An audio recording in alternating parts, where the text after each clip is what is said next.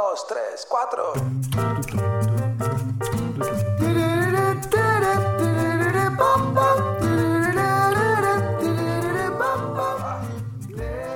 Hablemos de oro. Seguro si pensamos en oro nos vienen un montón de ideas a la cabeza, desde películas de piratas, películas de espías o inclusive de reserva de valor. Pero nosotros como simples mortales podemos invertir en oro. ¿Vale la pena hacerlo? ¿En qué contexto debería tenerlo presente? ¿Necesito mucho dinero? Todo eso vamos a estar hablando en este episodio. Mi nombre es Rodrigo Álvarez y esto es el podcast de Neurona Financiera.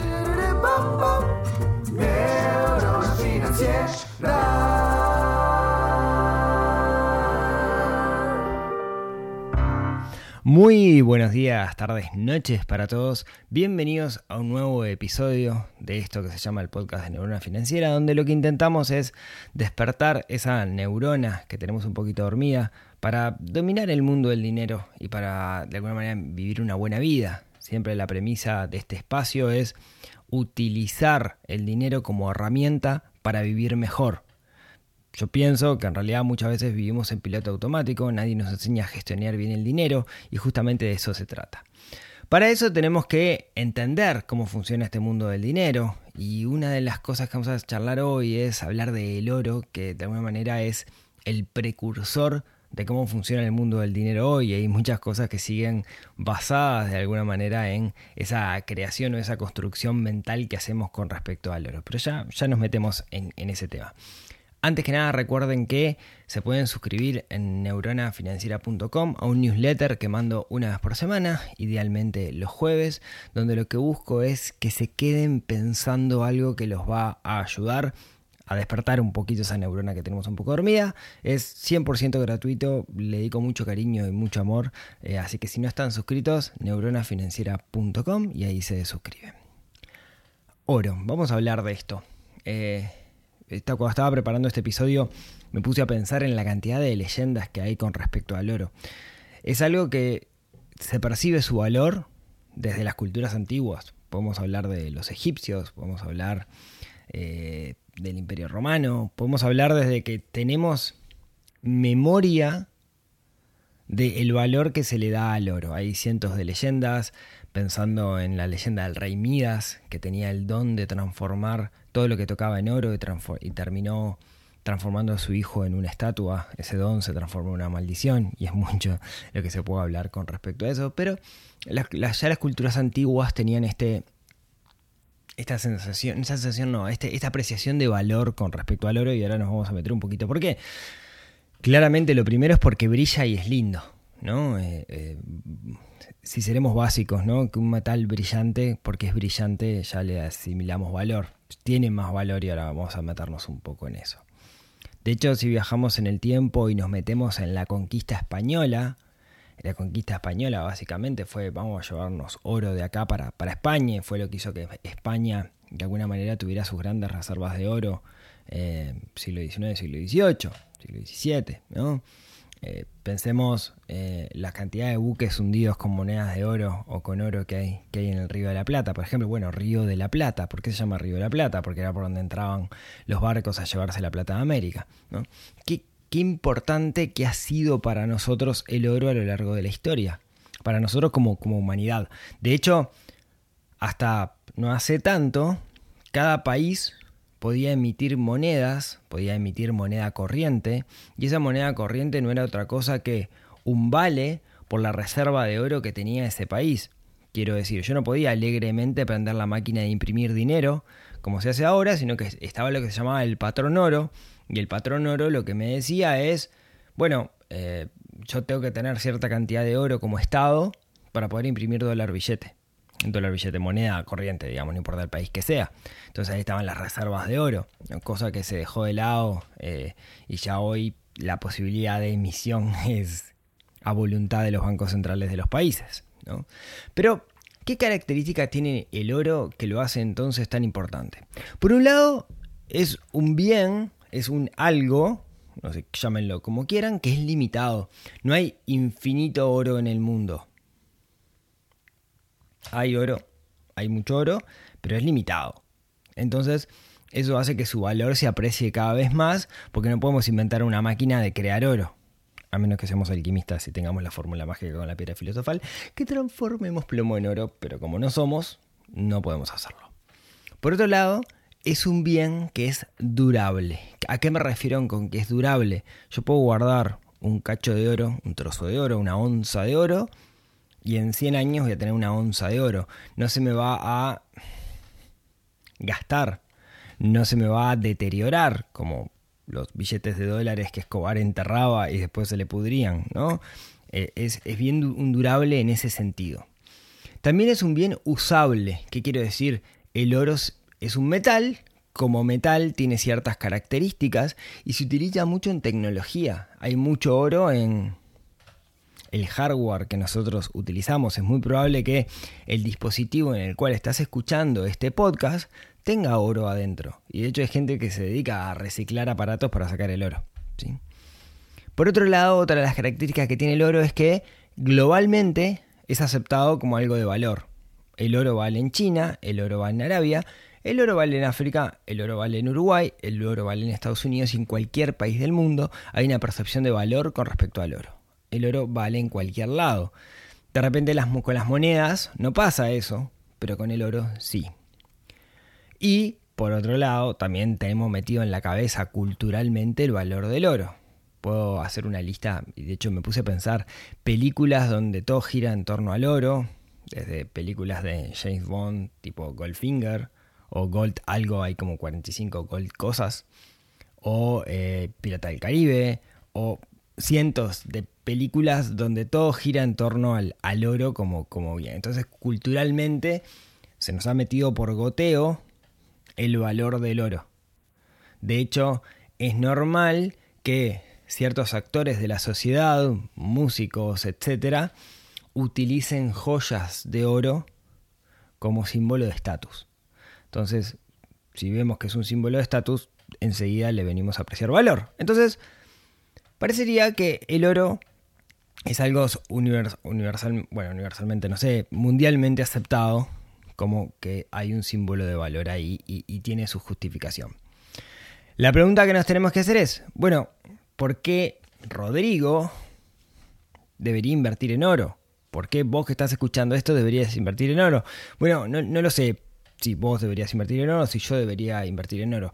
Pero vamos a hacer algunas apreciaciones del oro como, como herramienta de inversión. Primero, usualmente el oro lo que tiene es una cobertura con respecto a la inflación. ¿Qué quiero decir? El valor del oro tiende a evaluarse acompañando la inflación y oscilando menos. Entonces, si yo hubiera tenido un kilo de oro hace 100 años, lo que podía comprar con ese kilo de oro hoy debería ser más o menos lo mismo porque me cubre la inflación. De hecho, el oro tiende a ser deflacionario porque hay, eh, quiero decir, su valor tiende a subir con respecto a la inflación. ¿Está bien que diga que eso es deflacionario? Sí, está bien lo que termina pasando, digamos, es que como el oro es limitado, su valor tiende a subir. Eso es un poco parecido a lo que pasa con las criptomonedas, ¿no? Y por eso se le llama el Bitcoin como, como el oro digital. La otra razón, y quizás la, la más importante y la que más conocemos por la cual invertir en oro, es que el oro se suele transformar o se suele ver como un refugio en momentos de incertidumbre. Cuando todo está horrible, los mercados están a la baja, crisis, recesión, lo que sea, los inversores tienden a ir hacia el oro porque es estable. Entonces yo sé que no voy a perder mi poder de compra, mi valor, si voy hacia el oro. El oro de alguna manera, digamos que puede pasar las, las crisis. De hecho, si lo pensamos desde, desde la visión de que si algún día se rompe todo el sistema financiero, el sistema fiat desaparece, el ser humano va a seguir teniendo la percepción de valor con respecto al oro. Entonces tiene sentido que ante momentos de crisis los grandes inversores, los inversores se vayan hacia el oro porque saben que con eso no van a perder. Otra de las cosas interesantes del oro es que no depende de las políticas económicas. O sea, no depende de los bancos centrales. Yo no puedo decir, ah, voy a prender mi máquina de imprimir oro y voy a hacer más oro, cosa que sí puedo hacer con el dólar billete. Entonces me da como cierta independencia de los gobiernos. Mañana viene, no sé, un presidente multiloco de una potencia muy grande y decide hacer cosas como para romper todo el sistema, es muy probable que los inversores se vayan hacia el oro porque pierdan la confianza en ese papel moneda, supongamos que sea el dólar, ¿no? Pierdan la confianza en el dólar y se vayan hacia el oro. Porque si se rompe todo, yo sé que volveremos a las monedas de oro, pero es algo que hay percepción de valor sobre el oro, ¿no? O sea, a diferencia de ser algo especulativo o, de alguna manera basado en confianza, como es el dólar o la moneda billete, el, el billete oro, es un tangible y tiene un valor por ese tangible. Si quieren estamos volviendo al medioevo si hacemos eso, ¿no? De alguna manera. Entonces, la realidad es que muchos de los inversores que invierten en oro, más que para ganar, es para no perder. Y ahí viene ese concepto de el dólar, el, dólar. El oro es un refugio. En particular, es un gran refugio en momentos de incertidumbre. ¿sí? Entonces, no pensemos en invertir en oro para ganar plata, sino pensemos invertir en oro para no perder, en particular en momentos de incertidumbre. De hecho, cuando el mercado va para arriba, o sea, cuando está todo maravilloso, el oro tiende a bajar. Y cuando el mercado va para abajo, el oro tiende a subir. Y estuve viendo algunas gráficas muy divertidas con, respecto a eso. Problemas de invertir en oro. Ahora vemos cómo. Pero uno de los grandes problemas es esto no genera renta, no me paga dividendos, no me paga un cupón. Yo tengo 100 años un lingote de oro guardado y se me va a evaluar por diferencia de valor, por plusvalía precio de compra, precio de venta. Pero no eh, me va a generar dividendos. O sea, no. A menos que tenga una gallina en los huevos de oro, cosa que no existe. Eh, básicamente voy a tener plata parada de alguna manera si tengo plata en oro, ¿no? Y lo otro es. Si bien yo digo que es un activo refugio, su precio va a oscilar mucho en función de la oscilación del mercado y de qué esté pasando en el mercado accionario, en los mercados financieros del mundo. Quiero decir, está bien, el oro tiene un valor como tangible, pero básicamente sufre, como cualquier activo, esto de la oferta y la demanda. Si de repente mucha gente quiere comprar oro porque los mercados financieros están horribles, el oro va a subir. Y si mucha gente quiere irse para los mercados accionarios, va a vender oro y el oro va a bajar. Entonces sufrimos ese, digamos, esa correlación con respecto al mercado. Bien. Bueno, vamos a los bifes. Supongamos que los convencí de que ah, estaría bueno invertir en oro. ¿Cómo invierto en oro? Bueno, tenemos varios sabores de esto. ¿sí? Eh, primero, ojo, disclaimer, que hay muchas. Hay muchos esquemas piramidales que usualmente suelen ser esquemas de Ponzi, o sea, estafas piramidales, que utilizan todo este concepto psicológico del valor con respecto al oro para básicamente que te metas adentro y convencerte y embaucarte. ¿no? Me sale Intergold. Si buscan Intergold en Google van a encontrar que en muchos países está prohibido por ser un esquema de Ponzi tiene como, ay, comprate el lingote de oro y trae gente al sistema, termina siendo el típico esquema piramidal, no me quiero meter en eso, ¿sí? Así que obviemos todo eso. Eso no es una forma de invertir en, en oro, los esquemas piramidales, multinivel, eso es una forma de perder plata, ¿bien? Entonces, ¿quiere invertir en oro? ¿Qué es lo que puedo hacer? Comprar oro físico, básicamente. Podría ir y decir, quiero un lingote de oro.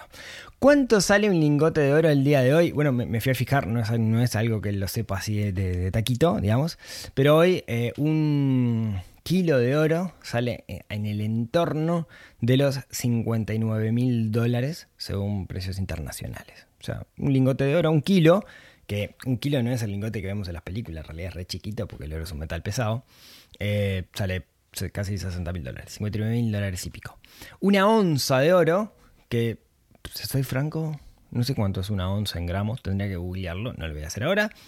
Eh, y una onza de oro, que usualmente es, como la unidad que se suele transar, anda en, anda en, como si fuera manzanas, en 1859 dólares al, día de hoy, ¿no? Eso, como oscila, oscila bastante. Eh, yo puedo comprar un lingote de un kilo, hay casas especializadas, eh, no sé, por ejemplo, acá en Uruguay, una muy conocida es La Fontaine, eh, pero también los cambios tienen, tipo Barlix, eh, Cambio Gales, etcétera, también venden oro. Em, y puedo ir y puedo comprar un lingote de oro. ¿sí? Eso te van a cobrar su comisión, etcétera, pero vas y te compras el, lingote ¿sí? y lo pones en tu casa. Lo divertido, lo divertido, a mí, a mí me encantaría en algún momento tener una moneda de oro. Hay cientos de monedas de oro que valen su peso en oro, pero tienen nombre. Por ejemplo, están los Krugerrand, que es una onza, eh, están la libra inglesa, hay monedas de conmemoración, por ejemplo, de Uruguay, de México, de Argentina, que son de oro y son, no sé, los 100 años de la independencia mexicana, entonces te hacen una moneda de oro que pesa tanto y vale su peso en oro. Eh, y, y, uno podría tener esa moneda. ¿no? A mí los Krugerrand me generan como mucha... Eh, me encantaría tener un Krugerrand, pero básicamente porque por, culturalmente había una serie que se llamaba White Collar, de un ladrón de guante blanco, no sé si, si, lo han, si lo han visto, y que todo giraba en torno a un camión o un tren que tenía en el vagón, creo que era un tren, o un barco, un barco que tenía moneda Krugerrand. Entonces, como que se me generó la cosa con los Krugerrand. Eh, así que me gustaría tener un Krugerrand. 14 de mayo es mi cumpleaños, si alguien me quiere regalar un Krugerrand. No, algún día quizás. Pero tiene un problema esto, ¿no? Si yo tengo una moneda de oro, ya sea de una onza, una libra, o tengo un lingote de oro, un kilo, o lo que sea, ¿dónde lo meto? No, ¿dónde guardo? O sea, lo puedo guardar en mi casa. No lo tendría como pisapapeles acá en mi escritorio, seguramente. Sería como muy peligroso porque es muy fácil que me lo roben. Y lo mismo como una moneda, ¿no? Se percibe como algo valioso, nomás lo ves y te lo van a afanar. Entonces, eh, ahí tenés que meterte tipo caja fuerte en tu casa, también corres riesgo, o tener un cofre Ford, un cofre, una caja de seguridad en un banco, tiene costos adicionales, etcétera, ¿no? Entonces, está bueno, pero capaz que es para multirricos y no para seres normales. Otro de los grandes problemas es la, la liquidez. ¿A qué prefiero con liquidez? No es tan fácil eh, venderlo. Tengo mi moneda de oro, obviamente no puedo ir al súper y comprar con la moneda de oro, lo tengo que cambiar y necesito una institución que me compre ese oro. Y ahí en el otro problema que es, usualmente el spread es alto, o sea, el precio de compra con respecto al precio de venta tiene, como hay poco volumen de esto, es, es bastante alto y eso se le llama el spread, la diferencia. Por ejemplo, yo voy a comprar un Krugerrand, pónganle que me sale 1900 dólares no, voy y lo compro. Pero cuando lo voy a vender me van a pagar 1700. Porque esos son datos eh, hipotéticos. No encontré. Antes estaba publicado en algún cambio, ahora no lo encontré. Pero usualmente la diferencia, el spread entre compra y venta suele ser alto, lo que es un problema para el, para el oro físico. Entonces, si el oro físico es un problema, estaría bueno. A todos nos gustaría tener un Krugerante, una moneda de oro, un lingote de oro por ahí. Pero está, es un problema desde el punto de vista de la inversión o del resguardo de valor, no parece lo mejor. Entonces, ¿qué puedo hacer? Bueno, si creo en el sistema financiero, porque una de las razones por las cuales yo puedo invertir en oro es porque no creo en el sistema financiero, si creo en el sistema financiero, una de las cosas que puedo hacer es invertir en un activo financiero, en particular, por ejemplo, un ETF, ¿sí? que de alguna manera siga el valor del oro. En particular, uno de los más conocidos es el GLD, que sigue el, precio del oro. Entonces yo, es como si yo comprara en un cualquier, con cualquier broker, compro un ETF que acompaña el valor del oro y la cotización varía en función de la cotización del oro. ¿sí? Eh, GLD, por ejemplo, es, uno. Tiene la ventaja de que no necesito los 1.900 dólares para comprar una onza. O sea, puedo comprar lo que valga GLD en este momento, o inclusive una, una fracción, entonces puedo empezar con menos, puedo tener algo de oro en, mi portafolio.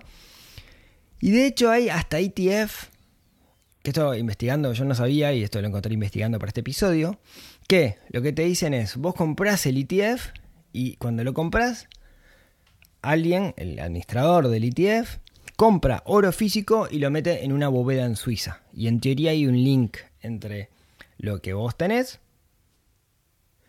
o sea, tu ETF y el oro físico. Y eventualmente, no sé si podés, deme mi oro, decirlo en algún momento. ¿no? Está interesante, si quieren, eh, pueden fijarse el ETF SGOL, S-G-O-L. Luego también otra cosa que podría hacer y otra forma de invertir en oro es comprar acciones o, índices, o ETF, perdón, que sigan índices de mineras, de empresas que se dedican a eh, básicamente sacar oro de la tierra o de donde sea, ¿no? En ese caso, lo que tenemos que tener presente es que eh, también pueden sufrir no solamente por el valor del oro, sino por cosas que pasan en el mercado. Ah, bien, perfecto. Entonces, sabemos que cómo podemos invertir en oro. Ahora la pregunta que yo me haría, si fuera ustedes, es, ok, perfecto, está, bien, está bueno tener oro, pero yo tengo un portafolio. No sé, mi portafolio tiene 5 mil dólares. ¿Me conviene invertir algo de oro? Y si ese algo valiera la pena, ¿cuánto debería ser? ¿Qué porcentaje de mi portafolio? Y eso es un gran depende. Y ahí nos metemos un poquito en teoría de portafolios. Cuando yo tengo un portafolio de instrumentos financieros, Básicamente lo que yo tengo que hacer es buscar equilibrar ese portafolio según ciertos parámetros. Un parámetro, un parámetro podría ser maximizar lo máximo posible y no me importa el riesgo o la volatilidad que hay en el medio. Otro posible parámetro podría ser yo quiero minimizar la, minimizar las caídas. No tengo mucho estómago para, para, esto de las inversiones, no quiero ver mis acciones caer un 50%, mi portafolio caer un 50% en un día. Entonces, lo que tengo que hacer de alguna manera es minimizar esa volatilidad. ¿Cómo minimizo esa volatilidad? Mezclando distintos instrumentos. Eso es teoría de portafolio. ¿Qué es lo que tengo que buscar? Bueno, tengo que buscar instrumentos que tengan una baja correlación. Quiere decir, si yo tengo uno que sube, tengo que buscar otro que baje cuando ese sube. Por ejemplo, la correlación entre el SPY 500, las 500 empresas más grandes de Estados Unidos, y el oro es una correlación baja. Quiere decir que usualmente cuando el SPY sube, el oro baja, y cuando el oro baja, perdón, cuando el oro sube, el SPY baja. Entonces yo podría mezclarlos. Bien. ¿Cuánto?